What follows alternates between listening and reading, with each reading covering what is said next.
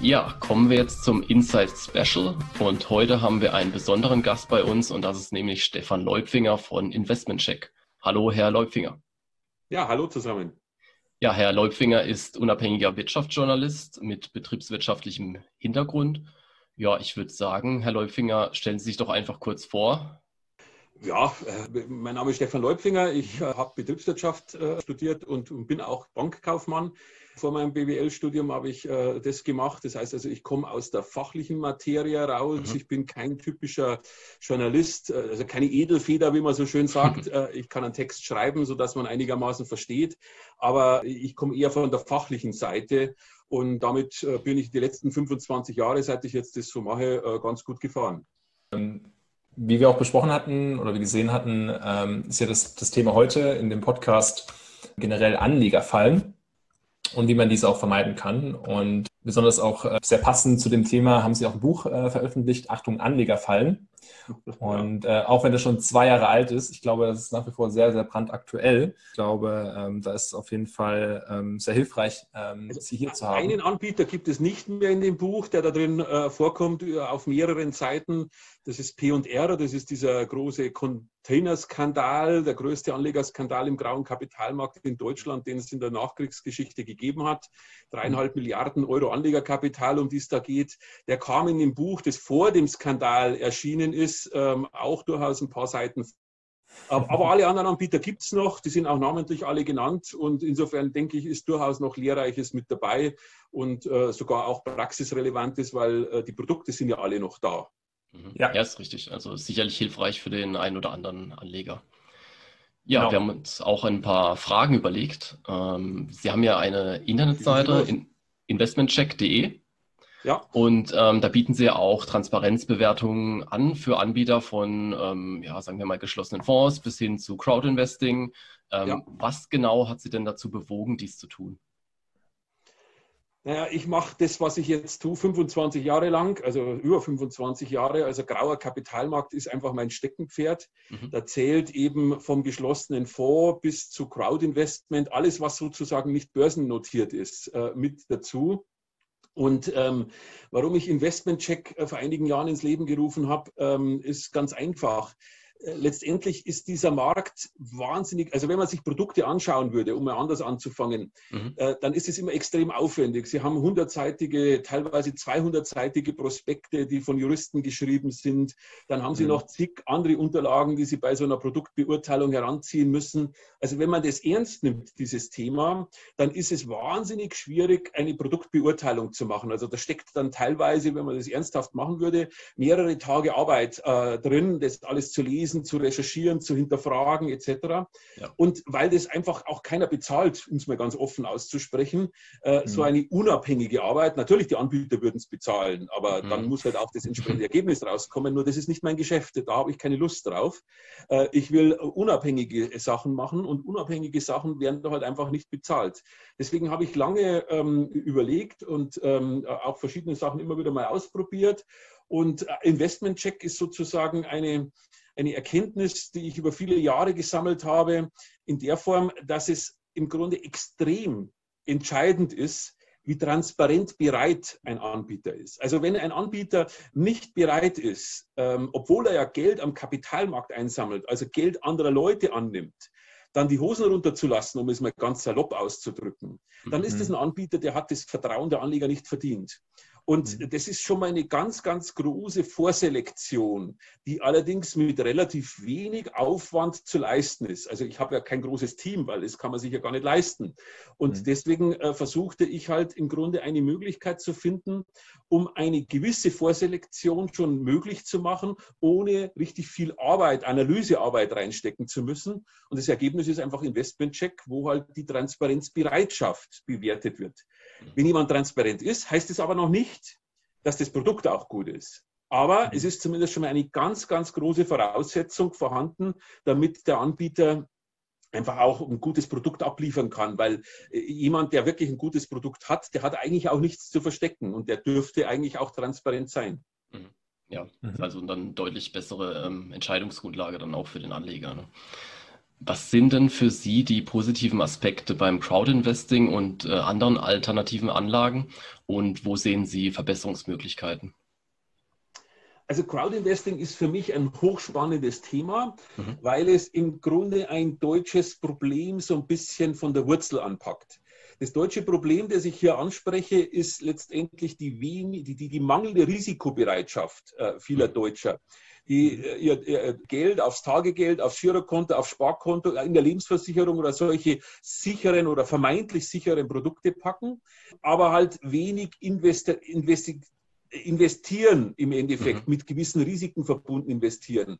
Und das, was man in Amerika ja häufig sieht, Silicon Valley, ähm, wo eben irgendwelche junge Unternehmer dann mit Geld zugeschüttet werden, um Ideen auszuprobieren und zu realisieren, wo halt am Ende dann auch wieder äh, mal das eine oder andere berühmte Unicorn, also Einhorn raus äh, entstehen kann, wo dann auch richtig Geld verdient werden kann.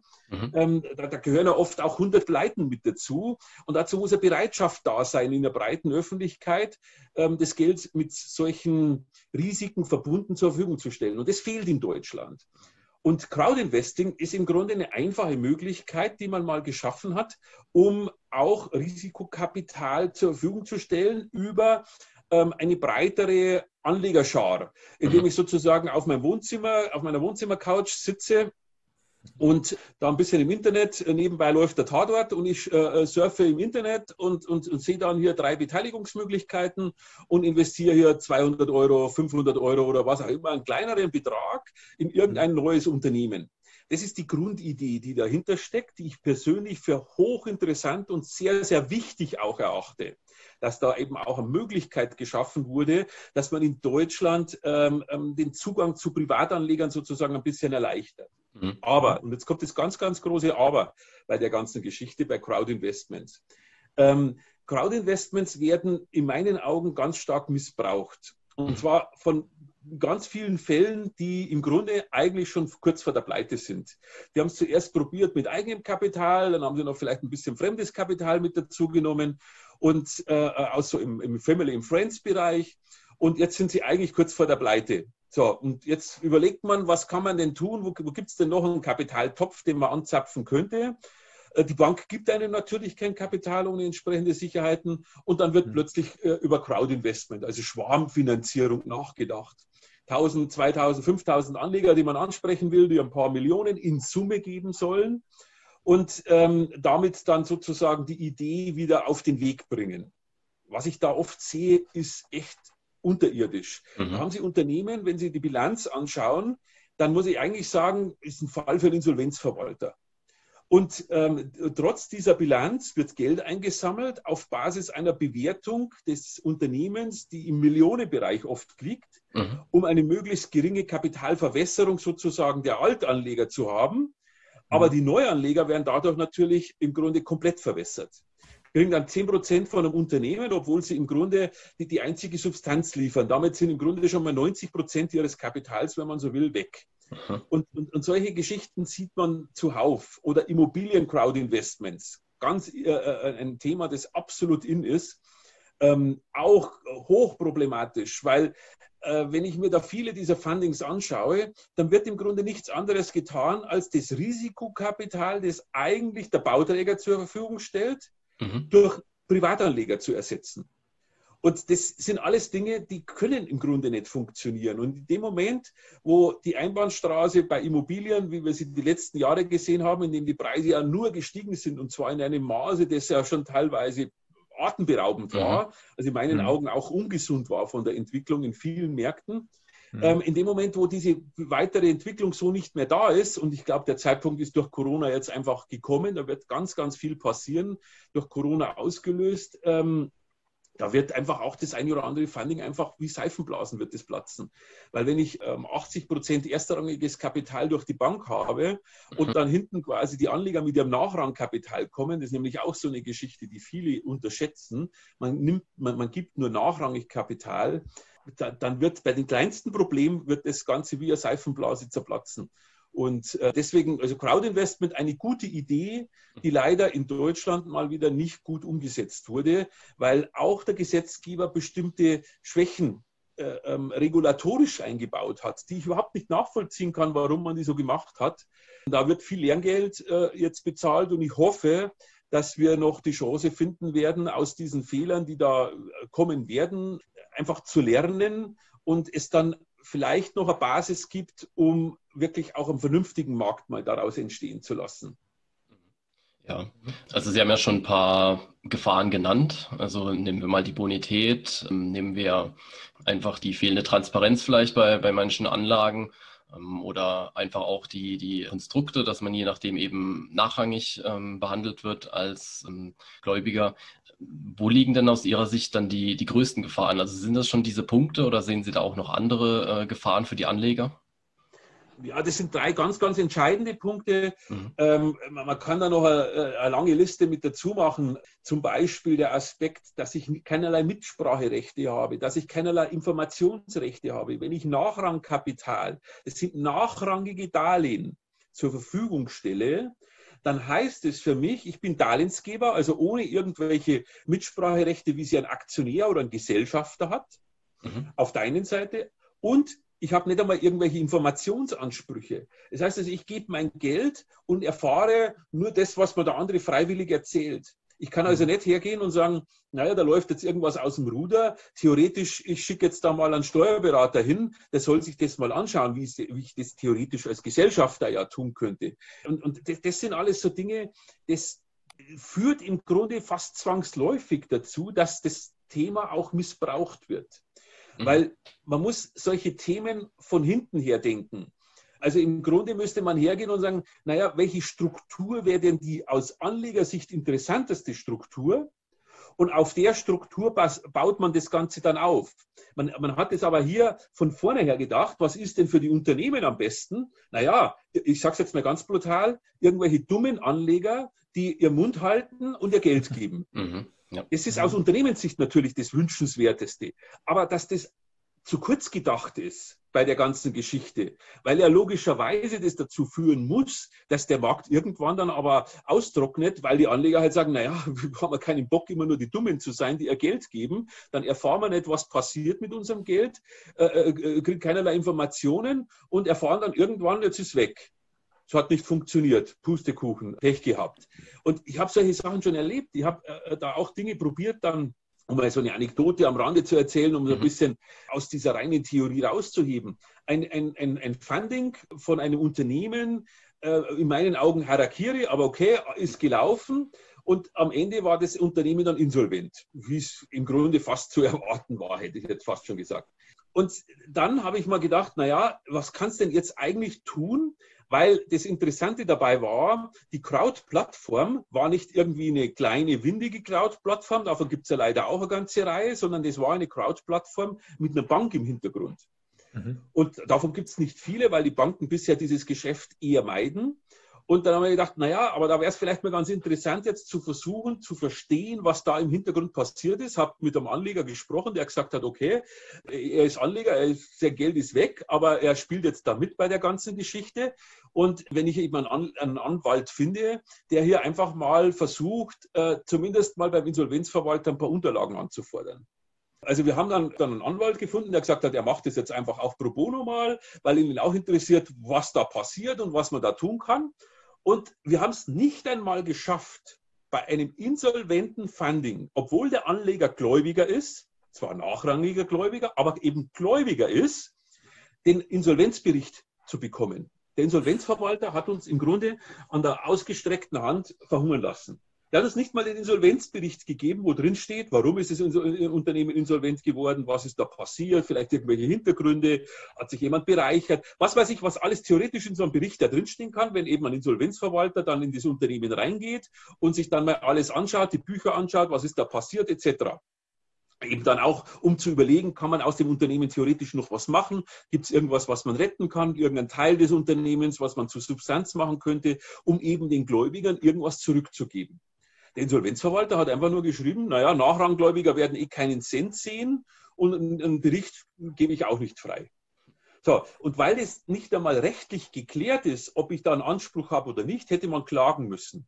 Dann hat der Anleger gesagt, naja, aber bitte seien Sie mir nicht böse, ich habe jetzt da gerne ein bisschen mitgespielt. War ja jetzt kein Risiko, aber was soll ich wegen ein paar hundert Euro, die ich da investiert habe, jetzt ein Gerichts, äh, also quasi ein Kostenrisiko mit Gerichtskosten und Anwaltskosten der Gegenseite auf mich nehmen, um zu wissen, dass mein Geld weg ist.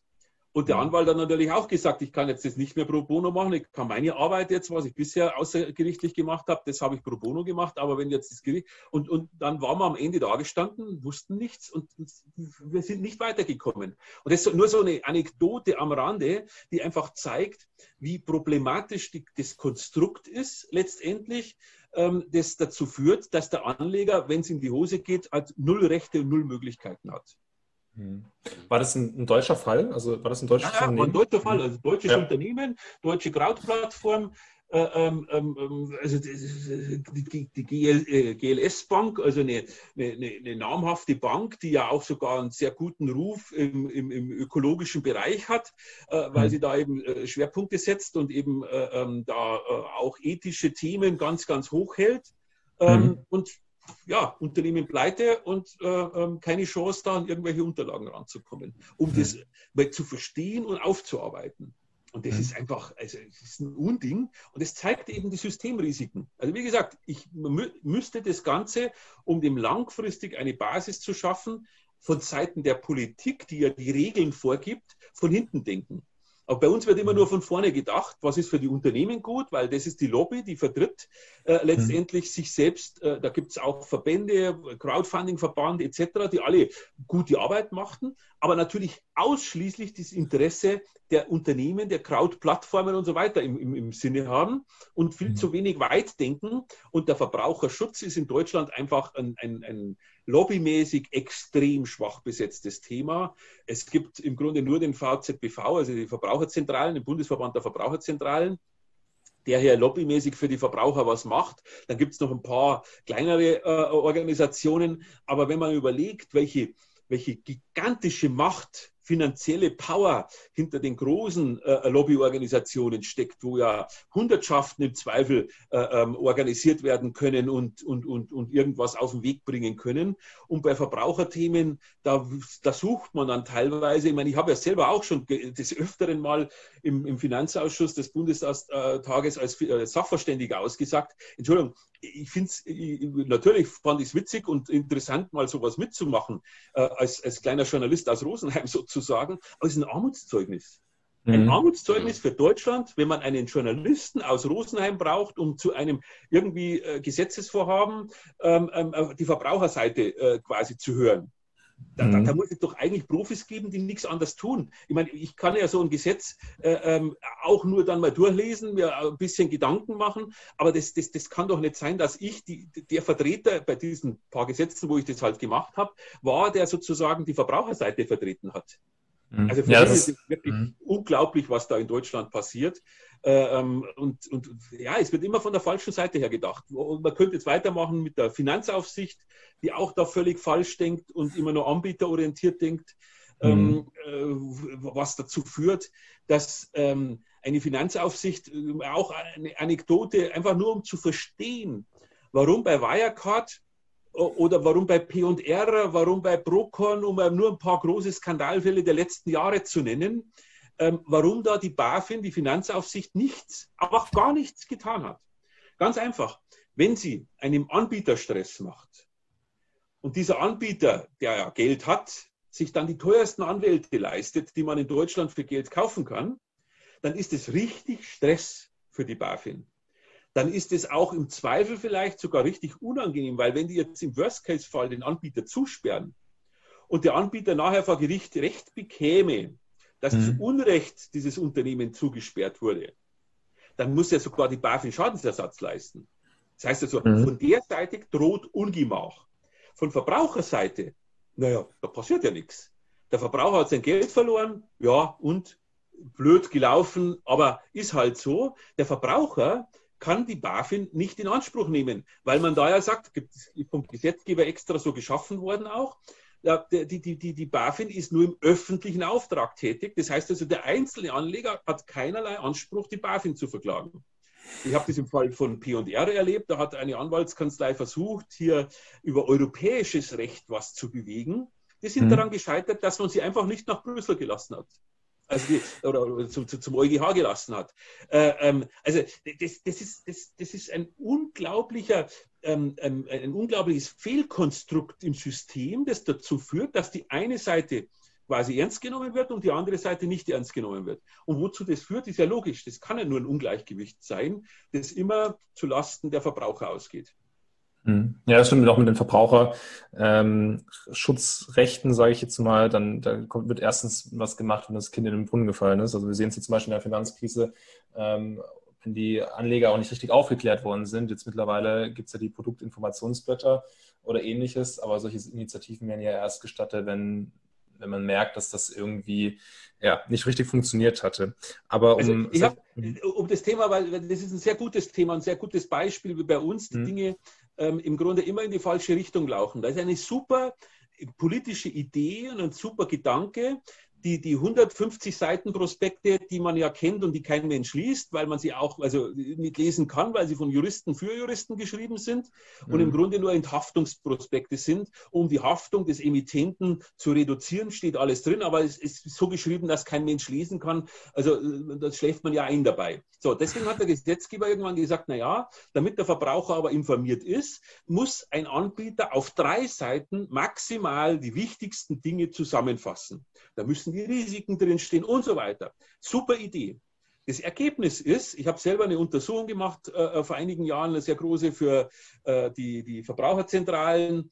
Ähm, und äh, da ist in dieser Untersuchung äh, ist eben rausgekommen, ganz klar, dass ähm, die, die, die, die, die Informationsblätter, Blätter, die ja auch dazu dienen sollen, dass man Angebote untereinander vergleichen kann, so formuliert sind, dass im Grunde nur noch zwei, drei Textbausteine, der Emittentenname, irgendeine Prozentzahl, irgendwie dieses oder jenes, ein Datum ausgetauscht wird, aber zum Beispiel der Risikoteil eins zu eins identisch ist. Also da steht immer drin, es kann besser werden, es kann schlechter werden, es kann mehr werden, es kann weniger werden, es kann bis zum Totalverlust führen. Da steht alles drin und es sind solche Textbausteine, die immer identisch sind. Mhm. Und das, das führt dazu, dass man A, das nicht mehr lesen kann und B, auch nichts mehr miteinander vergleichen kann. Eine gute Idee, die von Juristen am Ende so pervertiert wird, Entschuldigung, wenn ich das so hart ausdrücke, dass ja. es wiederum nur zur Enthaftung des Anbieters dient. Es steht ja alles drin. Du hättest dein Geld verlieren können. Stand doch da. Sogar dick und fett hervorgehoben. Ähm, mhm. Ähm, und das steht aber überall. Ja, was soll ich denn machen? Das ist wie beim Rauchen wenn ich halt Raucher bin, dann, dann, dann kann man da noch so schlimme Bilder da drauf pappen. Äh, die, die, sind halt dann drauf, da gewöhnt man sich dran. Und, und der, der Effekt, der eigentlich erreicht werden soll, ähm, aufzuklären, abzuschrecken oder wie auch immer, der verpufft völlig. Und diese Informationsblätter sind auch ein, ein, ein, nur ein Beleg dafür, wie in Deutschland einfach dieses Thema Anlegerschutz immer wieder am Ende völlig falsch aufgezogen wird. Man könnte da viel, viel mehr machen, äh, bis hin, äh, um noch eine äh, kleine Anekdote am Rande, weil wir reden ja auch um, um, um von alternativen Anlagen. Bei, mhm. bei, geschlossenen Fonds oder anderen alternativen Anlagen sind ja die, die, die Kosten ähm, ein ganz, ganz, ganz zentraler Punkt. Eigentlich nicht ja. bei alternativen Anlagen, das ist eigentlich bei allen Kapitalanlageprodukten. Das ist ja. ein Riesenthema in Deutschland, die, die, die heilige Kostenkuh. Die wird ja nicht geschlachtet aus einem einfachen Grund, weil auch die, die, der ganze Vermittlerkreis, das ist ja auch, ein, das, man wird vom Anbieter bezahlt. Also mein Steuerberater zahle ich selber. Mhm. Ich will nicht, dass mein Steuerberater vom Finanzamt bezahlt wird, weil ich will ja, dass mein Steuerberater für mich arbeitet und nicht fürs mhm. Finanzamt arbeitet. Deswegen möchte ich den ja selber bezahlen. Beim Finanzberater, da lässt man den Finanzberater von der Finanzindustrie bezahlen. Äh, das, das kann nicht funktionieren. Ist ja logisch, dass ich da nur Produkte kriege, die viel zu hohe Kosten haben, weil die Kosten teilen sich halt dann die zwei äh, Gruppen sozusagen, der Anbieter auf der einen Seite und der Vertrieb auf der anderen Seite. Und ja. am Ende wundert man sich, warum die Kosten äh, immer viel zu hoch sind. So, jetzt komme ich wieder zurück zu meinem Thema mit den äh, Informationsblättern. Es muss in Deutschland, auch das hat der Gesetzgeber definiert, über die Kosten und, und das ist ganz entscheidend, über die Wirkung der Kosten aufgeklärt werden. Mhm. So, jetzt frage ich Sie, die Wirkung der Kosten, wie kann man die einem Anleger, der jetzt nicht Betriebswirtschaft studiert hat, der kein Bankbanker ist, der vielleicht auch keine Affinität zu Mathematik hat, sondern einfach nur äh, ähm, andere Dinge kann, So, wie kann man dem erklären, ähm, ohne jetzt in hochmathematische äh, Dinge einsteigen zu müssen, wie die Wirkung der Kosten beim Finanzprodukt ist? Ich glaube, das geht ganz gut. Man könnte es ganz einfach machen. Aber ähm, auch da wird nicht umgesetzt, ähm, was man im Grunde in der Darstellung, was jeder sofort verstehen würde, sondern man verklausuliert das so am Ende, dass man nichts mehr versteht, selbst als Experte mhm. nichts versteht und die Wirkung der Kosten nicht begreifen kann. Man könnte die, um es mal äh, hier auch, auch, auch äh, im Grunde konkret zu machen, die Wirkung der Kosten. Ich sage einfach, wie ist die Rendite vor Kosten und wie ist die mhm. Rendite nach allen Kosten? So, ja. Und die Differenz, das versteht jeder. Und ähm, das ist bei diesen alternativen Investments, bei geschlossenen Fonds, ähm, nicht selten so, dass die Wirkung in der Form ist, dass mehr als die Hälfte der Chance sozusagen, also der Rendite vor allen Kosten, durch die Kosten verbraucht wird. Die Hälfte. Ich habe Produkte gesehen, geschlossene Fonds gesehen, die haben 80 Prozent der Rendite, die kommen soll, am Ende erstmal mit Kosten verfrühstückt und 20 Prozent des geplanten Ertrages kämen, wenn es so läuft, wie der Anbieter es erwartet, beim Anleger an. Und ich meine, wenn ich sowas am Anleger sage, da brauche ich nicht auf 150 Seiten jeden juristischen äh, kleinsten äh, äh, äh, äh, Nebenkriegsschauplatz aufzeigen, äh, weil es jeder Anleger sofort kapiert, dass dieses Produkt für mich einfach nur Unsinn ist. Ähm, aber solche Produkte werden gut verkauft, weil der Vertrieb davon gut lebt, der Anbieter gut lebt und eine ganze Industrie davon gut lebt. Und die Mahner, die sozusagen diese Dinge aufzeigen, die werden insofern sogar so mundtot gemacht, dass es mittlerweile von gesetzlicher Seite nicht mal mehr vorgeschrieben ist, eine Prognoserechnung aufzuzeigen, die das Ergebnis, das ein Anbieter zeigen muss, also ein Anbieter muss die Ertragserwartung in diesen Informationsblättern zum Beispiel, das ist eine der Komponenten, die vorgegeben ist gesetzlich, definieren. Mhm. Er muss aber nicht aufzeigen, wie ich dahin komme. Das heißt, dass ich kann als Experte, der jetzt in der Lage ist, auch durchaus mit Excel äh, ähm, komplexere Berechnungen durchzuführen, kann nicht nachvollziehen, wie der Anbieter auf seine, was weiß ich, 5,43 Prozent, die er ihm als Nachsteuerrendite in Aussicht stellt, mhm. ähm, wie man auf diese 5,43 Prozent kommt und was sozusagen auch, das wäre ja der Effekt dann dabei, wenn man diese Renditeberechnung nachvollziehen kann, wie viel an Rendite verloren geht auf dem Weg dahin. Und das sind also Dinge, ich falle regelmäßig vom Glauben ab und bin dankbar, wenn man hier so mit diesem Podcast äh, Möglichkeiten schafft, um, um letztendlich auch solche Dinge mehr ansprechen zu können ähm, und, und, und hoffentlich einfach ein paar Leute damit zu erreichen, die dann einfach mal von Verbraucherseite da vielleicht ein bisschen Druck ausüben, indem sie auch äh, das mal verstanden haben und solche Dinge in einem Finanzgespräch mal ganz offen ansprechen. Und wenn dann nicht Antworten kommen, ähm, sondern nur Ausreden kommen, dann müssen Sie einen Berater wechseln oder einen Emittenten wechseln oder am besten beides. Mhm. Und wir haben jetzt das gehört, zum Beispiel mit den Produktinformationsblättern oder auch eben, ähm, wenn wir die Kosten nicht sehen können, ähm, soll man natürlich das lassen. Also das sind jetzt so typische Red Flags oder mal rote Flaggen. Ähm, aber das ist ja auch zum Beispiel den Produktinformationsblättern mit sehr viel Arbeit verbunden. Ähm, zum Teil weisen die Emittenten das ja nicht richtig aus oder steht nicht in den Produktinformationsblättern drin. Also was sollen dann Anleger tun oder was können diese tun, um solche teuren Fehler auch zu vermeiden, solche typischen eben Red Flags zu, zu erkennen? Äh, was, was würden Sie da empfehlen? Also eigentlich kann ich nur sagen, die Finger lassen. Mhm. Weil letztendlich, wenn ich etwas nicht verstehe, dann muss ich die Finger davon lassen. Oder, oder, und das ist jetzt sozusagen, weil das eine ist ja unbefriedigend, ähm, äh, weil die Alternative dann äh, dem Staat mit einer Minusverzinsung mein Geld zu geben, äh, ist jetzt auch nicht unbedingt wirklich das Prickelnde, was jetzt auch äh, äh, wirklich empfehlenswert ist. Mhm. Ähm, oder mir einen Berater zu leisten. Mhm. Das ist in meinen Augen einfach auch ein Thema, ein, ein völliges Unding in Deutschland, äh, ähm, äh, auch ein zentrales Thema da in meinem Buch Anlegerfallen, ähm, ein, ein, Systemproblem, dass der, der, Finanzberater von der Industrie bezahlt wird. Und mhm. wenn ich persönlich eine gute Finanzberatung will, also eine Beratung will, das andere ist ein Verkaufsgespräch, das dürfte eigentlich niemals, niemals als Beratung deklariert werden. Ja. Ein Berater ist ja der, der, der, der, der auch von mir bezahlt wird und meine Interessen vertritt dann. Und das tut ja. er ja nur, wenn er von mir auch bezahlt wird. Und da muss ich einfach mal endlich anfangen, äh, oder muss man in Deutschland endlich mal anfangen. Äh, das, der einzige Weg ist letztendlich zu sagen, pass auf, ich zahle lieber einem guten Finanzexperten, ich bin selber keiner, ich bin vielleicht Arzt, ich bin was weiß ich, irgendein anderer Job, ist ja völlig egal, da bin mhm. ich gut, aber mhm. ich verstehe halt nichts von Finanzthemen. Ähm, aber ich suche mir halt jemanden, der in meinem Interesse die Dinge äh, beurteilt und nicht einfach mhm. nur irgendwas verkauft, weil er von der anderen Seite dann die höchste Provision be äh, bekommt. Weil meistens sind ja die äh, Produkte äh, mit der höchsten Provision auch die, die sich am besten verkaufen, weil obwohl das eigentlich die uninteressantesten Produkte sind, weil wir zahlten die Provision. Natürlich am Ende zahlt sie immer der Kunde. Und mhm, ja. lieber zahle ich doch dem Berater ein paar hundert Euro für ein mhm. anständiges Beratungsgespräch, aber er empfiehlt mir dafür ein Produkt, das besser ist oder vielleicht kein Produkt.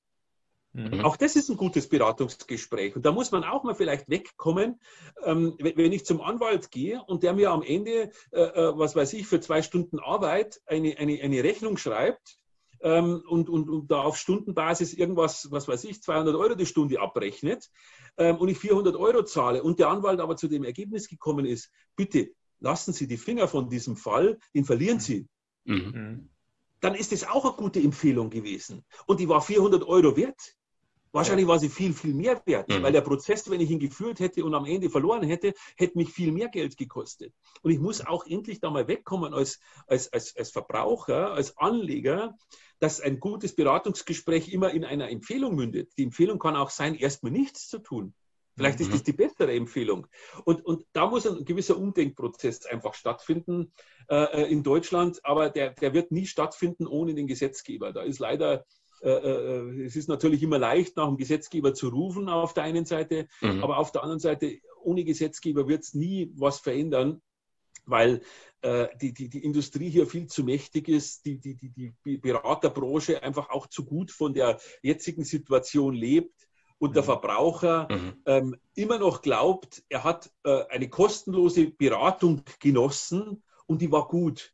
Mhm. Weil der Kaffee gut geschmeckt hat oder der Berater oder die Beraterin sympathisch war. Ich weiß es nicht, was da für Kriterien dann eine Rolle gespielt haben, aber ich würde sowas nie als Beratungsgespräch äh, Gespräch bezeichnen. Das ist ein Verkaufsgespräch gewesen. Auch wenn ich da vielleicht dem einen oder anderen zu nahe trete, der, der, der auch aus Überzeugung das gut macht. Aber äh, ich denke, wenn, wenn man endlich mal in Deutschland so weit käme und ich bin ja knallhart für ein Provisionsverbot. Mhm. Ja. So, so, wie ich es auch richtig finde, dass Ärzte nicht von der Pharmaindustrie bezahlt werden, weil ich will nicht das Medikament äh, äh bekommen, de, äh, wo, wo, die Pharmaindustrie am meisten Provision dem Arzt bezahlt. Ich will mhm. das Medikament haben, das mir am besten hilft. Ich will, mhm. wie gesagt, auch nicht den Steuerberater vom Finanzamt bezahlt haben, sondern den zahle ich selber, weil er soll meine Interessen vertreten. Ich zahle den Anwalt, wenn ich ihn brauche. Hoffentlich brauche ich ihn nicht, aber leider als kritischer Journalist brauche ich öfters mehr Anwälte. Dann will ich auch, dass der meine Interessen vertritt und nicht, die, mhm. nicht von der Gegenseite bezahlt wird. Hoffentlich mhm. am Ende von der Gegenseite bezahlt wird, aber nur weil es der Richter entschieden hat, dass die Gegenseite ihn bezahlen muss.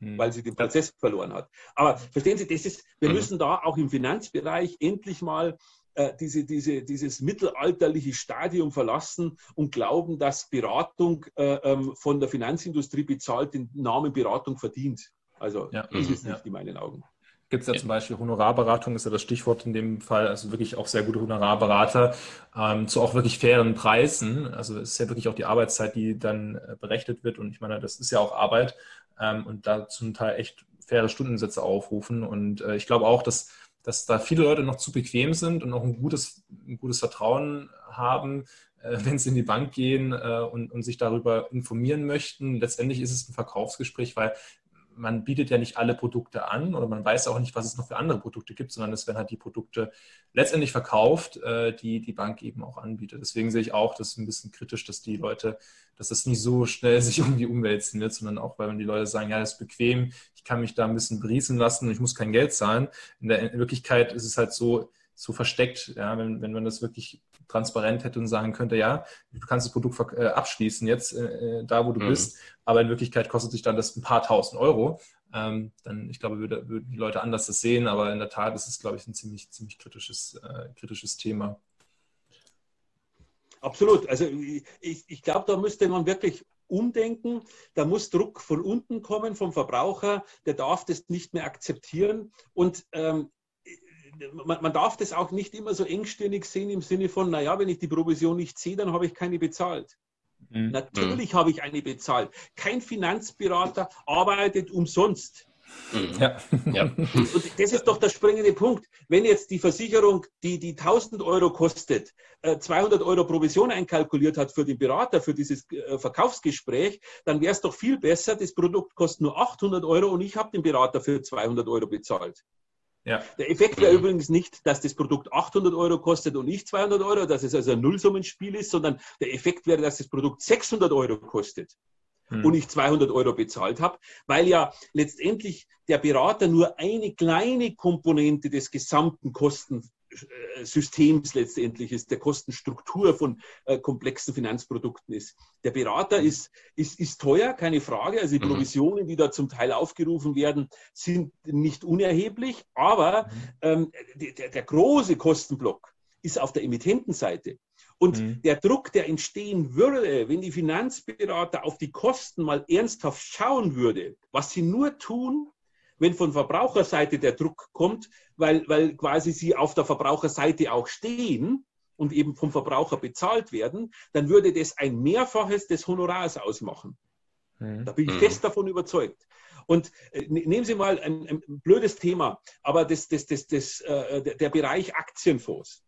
In Deutschland werden immer noch um ein Vielfaches mehr Aktienfonds verkauft als ETFs. Mhm. Obwohl mhm. Fast kein Aktienfondsmanager, da kann man jetzt lange diskutieren, die Quoten liegen 70, 80, 90 Prozent, teilweise sogar noch darüber, von mhm. Fondsmanagern, die es nicht schaffen, den Index zu schlagen. Mhm. Also 70, 80, 90 Prozent der Fondsmanager schaffen es nicht, den Index zu schlagen. Und der Index ist simpel, den kann jeder völlig ja. simpel nachbilden mhm. mit sehr, sehr günstigen und einfachen Produkten. Und obwohl es so ist, werden immer noch viel, viel mehr Investmentprodukte verkauft als ETFs. Das sind diese Exchange Traded Funds. Mhm. Das sind quasi diese kostenreduzierten, indexorientierten Produkte, die einfach nichts anderes tun, als einen Index nachbilden. Und wenn ich das kaufe, kann ich kaufen, gibt es in Deutschland auch überall äh, äh, zu kaufen, nicht, nicht überall, aber, aber im Grunde, wenn ich ein bisschen bohre, dann kann ich es fast überall kaufen. Mhm. Und, und mhm. trotzdem gibt es immer noch viel mehr Aktienfonds. Ja, warum ist das so? Obwohl es im Grunde Schwachsinn ist. Ähm, in, in, ich sage jetzt mal, in 98 Prozent der Fälle. Es mag vielleicht ganz, ganz kleine Bereiche geben, sehr, sehr äh, spezielle Bereiche, wo so ein Fonds, wo das Management äh, äh, sozusagen Wissen, Know-how, das auch noch rechtfertigt, dass entsprechende Gebühren da drin sind. Okay, mhm. das gibt es will ich nicht abstreiten, ab, äh, äh, aber ähm, für das Gros der Fonds, vor allem die großen Fonds, ist es einfach Unsinn. Wie gesagt, mhm. 80, 90 Prozent der Fondsmanager schaffen es nicht, den Index zu schlagen. Und, und da reden wir davon, dass die teilweise viel schlechter sind als der Index. Und den Index nachzubilden, wie gesagt, ist ganz einfach. Und das zeigt doch, wieso ist es so? Wieso werden immer noch diese schlechteren Produkte verkauft? Und zwar in einem viel höheren Maße. Ja, das hat nur eine Ursache. Ist die, Vertrie die Vertriebsstruktur. Die Motivation eben, wer verdient denn an den Fonds? Das Fondsmanagement und der Vertrieb. Aber nicht der Anleger. Der kriegt die Krümelchen, die übrig bleiben. Mhm. Und das ist einfach, äh, ähm, ja, ich, ich werde da nicht müde. Man merkt es vielleicht auch an meiner Tonalität, dass da auch eine gewisse äh, persönliche Überzeugung und, und Emotionalität da mitschwingt. Äh, ähm, aber ich stehe da dazu. Ich habe hab da einfach wirklich, auch wenn man das wieder keine Freunde macht, weil mich dann natürlich jetzt wieder äh, äh die einen oder anderen aus der Branche äh, sich denken, naja, mit dem Läupfinger reden wir jetzt nicht mehr. Äh, mag so sein, aber ich glaube, ähm, langfristig wäre das der bessere Weg, wenn man endlich diesen falschen Pfad verlassen würde. Mhm. Es gibt ja auch äh, im Moment, sage ich mal, so den Trend, dass es eben immer mehr Finanzportale gibt, äh, Finanzblogs oder ähnliches. Ich sage mal, in dieser Informationsflut, die wir inzwischen haben, erscheint es ja immer schwerer für den Anleger, Informationen überhaupt richtig einzuschätzen. Ja, soll ich jetzt zum Aktienfonds greifen, soll ich zu ETFs greifen oder da habe ich wieder irgendeinen Aktientipp gehört. Sehen Sie das denn als Risiko und welche Tipps können Sie den Anlegern geben? Also für mich ist das durchaus ein gewisses Risiko, auch wenn ich selber so einen Blog betreibe. Äh, aus einem ganz einfachen Grund. Mhm. Ähm, man kann ja nicht reinschauen, wie sich dieser Blog finanziert. Das ist mhm. wie im Grunde nichts anderes als die, die, die, die, die Vermittlerszene, die motiviert wird, die teuersten Produkte zu verkaufen. Gibt es auch bei Blogs durchaus Interessenskonflikte, die nicht immer offengelegt werden. Ich sage es jetzt mal ganz vorsichtig so ausgedrückt. Mhm. Ähm, das mal das eine. Das andere, was ich in dem Zusammenhang auch sehe, ist eine, eine, eine Problematik, die ich jetzt mal mit einem medizinischen Vergleich äh, äh belegen möchte. Wenn mich irgendwo was zwickt und ich gehe ins Internet, und fang da mal an. Da gibt es ja auch hunderte, tausende von Seiten, wo man sich über jede Kleinigkeit unterhalten kann und auch informieren kann und austauschen kann. Ich will jetzt nicht sagen, dass das alles falsch ist. Ich informiere mich ja auch selber äh, ähm, äh, und, und versuche, wenn ich jetzt von Medizin verstehe ich nichts, zum Beispiel irgendwo zwickt. Ich bin ja schon ein paar, älter, ein paar Jahre älter als Sie beide. Äh, ähm, dann, dann, dann, schaut man halt mal so und so weiter. Aber man muss da wahnsinnig aufpassen, dass man nicht nachher alleine schon allein, wenn man nur gesucht hat, zehn Krankheiten hat, äh, äh die man mhm. vorher nicht gehabt hat. Äh, es einfach nur, weil man jetzt denkt, oh, das könnte auf mich auch zutreffen und das könnte auch zutreffen und so weiter. Und ähnlich mhm. ist es ein bisschen mit diesen Finanzblocks. Man mhm. muss da wahnsinnig aufpassen, dass man nicht am Ende äh, ähm, äh, zwar ein bisschen mehr weiß auf der einen Seite, aber noch viel falschere Entscheidungen trifft, als man sie vorher getroffen hat. Ähm, also die Motivation zu hinterfragen ist ganz zentral bei diesen ganzen Blogs. Ähm, da, da, sollte man vielleicht im Zweifel dann auch mal auf, auf große Namen ein bisschen vertrauen, äh, wo die Sicherheit, dass nicht die Finanzindustrie äh, großer Sponsor letztendlich im Hintergrund nur ist, mhm. ähm, mhm. dass das da äh, im Vordergrund steht. Ähm, das, also da muss man wirklich vorsichtig sein. Ja, es ist aber auch, es gibt kein Patentrezept äh, ähm, mhm. letztendlich auch hier was man tun kann, um keine Fehler zu machen. Wenn ich das gefunden hätte, wäre ich reich oder keine Ahnung. Äh, äh ich, ich würde es auch veröffentlichen, aber das ist halt wahnsinnig schwierig, weil auf der anderen Seite sitzen Profis. Mhm. Und gehen Sie davon aus, dass diese Profis, die viel Geld haben, viel Macht haben, viel Einfluss haben, auch gute Ideen haben, wie sie ihre Interessen steuern. Und das genauso wie die Pharmaindustrie viele dieser äh, äh, äh, medizinischen Blocks steuert, wo man plötzlich hört, ah, das Medikament ist gut und da habe ich gute Erfahrungen gemacht und wie auch immer. Und, und, und vielleicht ist es auch wirklich einer gewesen, der, der das ehrlich so meint. Vielleicht mhm. ist es aber auch ein bezahlter gewesen. Mhm die Wahrscheinlichkeit oder das Risiko, um es mal anders auszudrücken, dass das ein Bezahlter ist, der, der das von der Pharmaindustrie gesponsert sozusagen von sich gibt und hier ein Medikament lobt, die würde ich mal als nicht, nicht zu klein einschätzen. Und hm. genauso ist es im Finanzbereich. Also ich, ich, ich, mein, ich lebe ja seit über 25 Jahren und, und, und davor war ich ja Banker äh, äh, äh, zehn Jahre lang und habe da auch schon das eine oder andere so ein bisschen mitbekommen. Äh, also ich habe durchaus ein paar Jahre auf dem Buckel und viel erlebt, äh, äh, viele ähm, kommen und gehen sehen. Und nicht alles, was das Internet an Möglichkeiten schafft, schafft auch positive Geschichten. Da wird so viel getrickst und ge, ge, gezockt und, und der, der, der, Verbraucher im Grunde noch mehr hinters Licht geführt. Ähm, man glaubt, man tut was Gutes und informiert sich und am Ende ist man nur falsch informiert worden. Das ist wahnsinnig schwierig, hier wirklich die Spur vom Weizen zu trennen. Und mhm. ähm, ja, also der, der, Segen ist gleichzeitig auch ein Fluch. Ich glaube, ja, wir wissen oder ich glaube, wir alle wissen, äh, Fehler gehören dazu, dass man die auch begeht und auch daraus zu lernen. Was mich jetzt persönlich interessieren würde, Herr Dopfinger, wäre, was war denn so Ihr erster oder auch vielleicht Ihr größter ähm, Fehler, bei Ihrer eigenen Geldanlage? Sehr gute Frage. mein erster Fehler, mein größter Fehler war, also mein erster war zum Glück nicht mein größter. Äh, das ist ja meistens so, äh, ich habe sehr früh angefangen, mich für Finanzthemen zu interessieren. Ich wusste schon, äh, also ich wusste immer was in meiner Spardose. Ich meine, ich, ich bin ähm, ja schon ein paar Jahre älter. Ähm, in meinem Alter weiß man noch, was eine Spardose ist. Da hat man früher dann äh, äh Euro, damals waren es ja noch Mark, äh, reingeschmissen. Ich wusste immer, was in meiner Spardose drin ist. Also mir hat das immer schon fasziniert. Ich habe immer einen Bezug zu Geld gehabt. Und deswegen hat mich auch zum Beispiel sehr früh äh, der Aktienmarkt äh fasziniert und interessiert.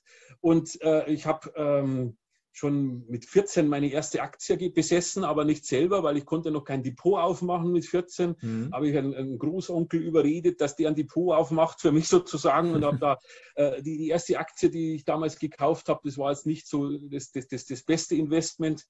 Ähm, mein, mein größter Fehler, den ich gemacht habe, war sogar auch ganz witzig in einem geschlossenen Fonds. Ich bin am mhm. Betrüger auch aufgesessen. Also selbst jemand, der sich wirklich intensivst mit diesen Themen beschäftigt, habe ich ein, ein Investment getätigt, da, da hat am Ende ist einer mit dem Geld mehr oder weniger abgehauen. Oder nicht abgehauen, ist nicht, aber er, er hat es zweckentfremdet.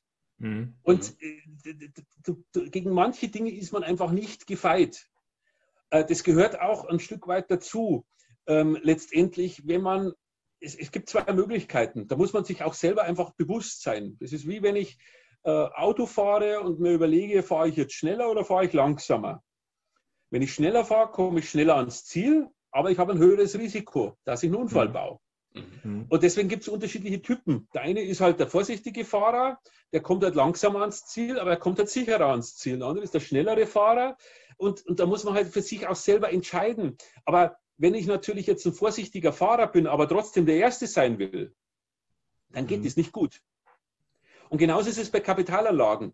Wenn ich ein, ein, ein, ein, ein risikoaverser Mensch bin, der, der also Risiken eher, eher meiden will, ähm, dann muss ich auch akzeptieren, dass ich nicht die beste Rendite erziele. Und genau das muss man sich halt einfach auch da ganz ehrlich mal vergegenwärtigen. Ähm, was bin ich für ein Typ? Und was bin ich für Risiken bereit einzugehen. Und wenn ich eine, eine Performance haben will, die besser ist als das, was der sichere Kapitalmarkt bietet, und der sichere Kapitalmarkt bietet momentan negative Renditen, das ist so. Mhm. Ja. Ja. Also mhm. jeder, der eine Rendite heutzutage erzielen will, also wer, wer die Inflation heute verdienen will mit Kapitalanlagen, mhm. muss mhm. Risiken eingehen. So weit ist die Situation mittlerweile. Und äh, da kann ich jetzt mich grämen und sagen, oh, ist ganz schlimm und ganz schrecklich. Ich kann es mhm. halt nicht ändern. Und persönlich muss ich ganz ehrlich sagen, akzeptiere ich halt einfach auch mal ähm, in, in einer schwierigen Phase, also ich mal ein Beispiel, um es mal auch konkret zu machen. Ich bin jetzt kein Aktienexperte, aber trotzdem sage ich jetzt einfach mal, ähm, ähm obwohl ich Aktienfan bin, habe ich ja schon gesagt, ich habe schon sehr, sehr früh angefangen, mich mit Aktien zu beschäftigen. Momentan halte ich so gut wie keine Aktienbestände, weil ich persönlich einfach finde, was, was der Aktienmarkt momentan äh, äh widerspiegelt an Kurse im, im, im, Verhältnis zur wirtschaftlichen Gesamtsituation, die ich halt so sehe, ähm, da, da, da, stimmt was nicht, das ist ein Missverhältnis. Deswegen mhm. bin ich einfach nicht am Aktienmarkt engagiert. Mit festverzinslichen Wertpapieren ich kann ja nicht zaubern. Ich, da verdiene ich auch kein Geld. Ähm, äh, also ich akzeptiere momentan für mich persönlich eine negative Rendite, wenn ich die Inflation wieder einrechne. Also ich mhm. bin froh, wenn ich mein, mein, mein Geld sozusagen mit einer Mini-Verzinsung, also 0, reden wir da irgendwie, vielleicht doch irgendwie mhm. so e-, einigermaßen erhalten kann. Habe ich keinen mhm. Schmerz damit. Äh, und da, da muss halt jeder muss für sich selber gewisse Ziele definieren. Und da kann ich auch nur eben persönlich den Rat geben, ähm, gehen Sie her, schreiben Sie sich das auf den Zettel und ziehen Sie diesen Zettel immer wieder mal hervor, bevor Sie eine neue Anlageentscheidung treffen und gleichen Sie das ab ob das immer noch stimmt oder ob sie nicht jetzt aus, aus einer Laune heraus gerade eine Entscheidung treffen, weil sie da irgendwie haben einen getroffen. Dann sind wir wieder bei meinem Thema alternative Investments. Der erzählt Ihnen, hier gibt es einen geschlossenen Immobilienfonds, da kriegst du 4%. Mhm. Ja, die gibt's. Und vielleicht kriegt man auch 4%. Aber vielleicht kriegt man auch 0 oder vielleicht kriegt man auch minus 10 oder vielleicht verliert man sogar sein ganzes Geld. Auch diese mhm. Fälle gibt es. Und zwar leider nur viel zu viel. Sogar mehr Fälle, wo man Geld verliert, als also bei geschlossenen Fonds, ich habe mal eine sehr, sehr große Untersuchung mit äh, äh, begleitet, ähm, wo wir Tausende von Immobilienfonds und Schiffsbeteiligungen und Windkraftanlagen, also so geschlossene Fonds untersucht haben, aller Couleur. Hm. Das Ergebnis war desaströs. Zwei Drittel der Fonds haben Verluste produziert. Äh, nur die allerwenigsten, ein ganz, ganz kleiner Sockelsatz hat es geschafft, die versprochene Rendite zu erzielen. Also da, man muss sich einfach bewusst sein, wenn ich 4% Chance haben will, dann muss ich Risiken eingehen. Und äh, aus einer Laune heraus, nur weil ich jetzt gerade einen Berater habe, der mir erzählt, und das ist aber auch ein ganz, also sofort, eine, Sie haben das so schön genannt, eine Red Flag, die hochgehen sollte, ähm, mhm. wenn einer Druck ausübt und sagt, ja, das müssen Sie aber schnell entscheiden, weil das Produkt, das ist so gut, das ist nicht mehr lang da. Es kann sein, dass das in, in, in, in zwei Tagen schon äh, vom Markt ist, weil dann ist ausplatziert und so weiter. Also wenn Druck aufgebaut wird, ist immer ein Warnsignal. Mhm. Nie sofort unterschreiben immer mindestens eine Nacht drüber schlafen und idealerweise, wie gesagt, einfach so einen Zettel für sich selbst mal ähm, äh, irgendwo unter die Schreibtischunterlage, irgendwo ins in ein Buch reinstecken oder was auch immer, für sich mal definieren, was bin ich für ein Anlegertyp, was habe ich für Ziele und diese Ziele immer wieder mit dem abgleichen, was ich letztendlich, wenn ich eine Anlageentscheidung da in dem Moment auch entscheide. Ähm, und, und, damit, glaube ich, dann fährt man einfach äh, äh, langfristig gut. Man darf nie versuchen, die Zwischenzeit ist nicht entscheidend. Hm. Ob ich in der Halbzeit, um einen Fußballvergleich zu machen, ob ich in der Halbzeit führe oder nicht führe, das ist nicht entscheidend. Die Punkte werden verteilt, wer am Ende gewonnen hat. Und da muss man sich einfach auch als Kapitalanleger immer wieder die Frage stellen, naja, ja, momentan ist gerade nicht gut. Aber wenn ich mich mit dem Aktienmarkt, wie er gerade ist, unwohl fühle, weil ich auch Bauchschmerzen habe, dann muss ich halt akzeptieren, dann habe ich halt Geld auf meinem Girokonto rumliegen oder auf einem unverzinsten Tagegeld oder auf einem unverzinsten Sparbuch oder völlig wurscht wo. Aber wenn irgendwann die Chance wieder da ist, dann, dann, dann steige ich ein. Ich finde es nicht schlimm. Äh, eine entgangene Rendite mag zwar manchmal schmerzen, aber am Ende, am langen Ende, schmerzt der tatsächliche Verlust viel mehr als die entgangene Rendite. Und das muss man einfach mal verstehen, verinnerlichen und dann, glaube ich, fährt man am Ende ganz gut. Ja, das war doch ein sehr gutes Statement und wirklich auch konkrete Tipps äh, für ein Vorgehen bei einer Anlageentscheidung. Denn ja, manchmal fängt es eben dann auch mit einem Blatt Papier und einem Stift an. Ne? Ganz genau. Ja. Perfekt, dann wissen wir heute etwas mehr, denn worauf sollen Anleger achten? Vielen Dank nochmal für das Interview, Herr Leubfinger. Ich glaube, wir haben sehr, sehr viel mitgenommen. Ähm, es war sehr ausführlich und umfangreich. Wir konnten gemeinsam die Fallstricke aufzeigen, worauf die Leute achten sollen. Und äh, ein kleiner Tipp auch, die Ziele einfach mal aufschreiben. Dann hat man das vielleicht ein bisschen besser vor den Augen. Und eigentlich haben wir Verbraucher doch recht viel Macht, aber diese umzusetzen ist dann doch nicht so einfach. Und wir sollten uns auf keinen Fall uns irgendwie blind verlassen auf andere Meinungen und immer diese Meinung hinterfragen, denn wir gehört haben, keiner will auch umsonst arbeiten. Und ich glaube, wenn unsere Zuhörer sich noch mehr darüber informieren möchten, ähm, können wir guten Gewissens das Buch Achtung Anleger fallen Stefan Leutfinger sehr ans Herz legen. Deswegen nochmal vielen Dank für die ganzen Tipps. Ja, ich sage auch vielen Dank für die Einladung und ich freue mich über jeden, dem ich da ein bisschen helfen konnte. Ja, auch von meiner Seite vielen Dank. Ähm, was mich auch noch interessieren würde, was ist denn die Antwort auf die Frage des Tages, Antonio? Ja, Dennis, die Antwort auf die Frage des Tages ist C, Lebensversicherung. Denn der Fallstrick hier ist die Garantieverzinsung. Denn worauf gibt es denn diese Garantieverzinsung? Das ist ein ganz, ganz, ganz, ganz wichtiger Punkt, den Sie da ansprechen, der ganz viel nicht bewusst ist. Äh, ich habe selber eine Lebensversicherung mal gemacht, um so eine Anekdote zum Schluss. Ich bin jetzt so frech und rede jetzt da auch noch mit rein. Natürlich. Ähm, ich habe ich hab bei meiner Lebensversicherung mal versucht, den Sparanteil zu erfragen. Ich habe zwei Jahre lang und irgendwann habe ich dann aufgegeben. Meine, meine Versicherung hat mir nicht gesagt, hat, jedes Jahr schickt man mir einen Brief, so wie tausende andere auch, äh, Millionen andere in Deutschland, auch diesen Brief kriegen von ihrer Versicherung, wo drauf steht, wir freuen uns, Ihnen mitteilen zu können, Sie haben letztes Jahr wieder, was weiß ich, 2,1, idealerweise, wenn man den richtigen Zeitpunkt abgeschlossen hat, 4,0 Prozent Verzinsung bekommen. Dann habe ich hingeschrieben und gefragt, vielen Dank, freut mich, dass ich 4,0 Prozent Verzinsung bekommen habe. Das war ja die Garantie, die man mir gegeben hat. Mehr war es ja nicht, aber sei es drum, 4,0 ist auch gut. Aber sagt mir doch bitte mal, auf welchen Betrag habe ich denn die 4,0 bekommen? Mhm. Keine Antwort. Mhm. Und das ist auch so ein Unding, auch die Lebensversicherung, so, so toll die in Deutschland äh, äh, beleumundet ist, ist ein Moloch an Gebühren, das ist unglaublich. Und die haben einfach lange Zeit von einem Steuer, äh, ähm, von einer Steuersubvention gelebt und äh, ja, ist einfach, ja, kommt aus der Systemproblematik heraus, weil immer nur ähm, provisionsorientiert verkauft wurde, auch die Lebensversicherungen. Ja, besonders im Versicherungsmarkt. Ja. Mehr spannende Inhalte gibt es auf unserem Finanzblog www.capital-insider.de. Schaut gerne vorbei. Und wenn ihr noch Fragen habt, schreibt es in die Kommentare. Wir wollen wissen, was euch interessiert. Lasst auch gerne ein Like und Abo da. Folgt damit unserem Podcast.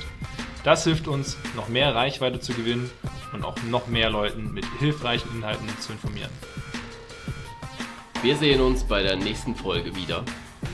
Bleibt dabei und mittendrin mit Insider In.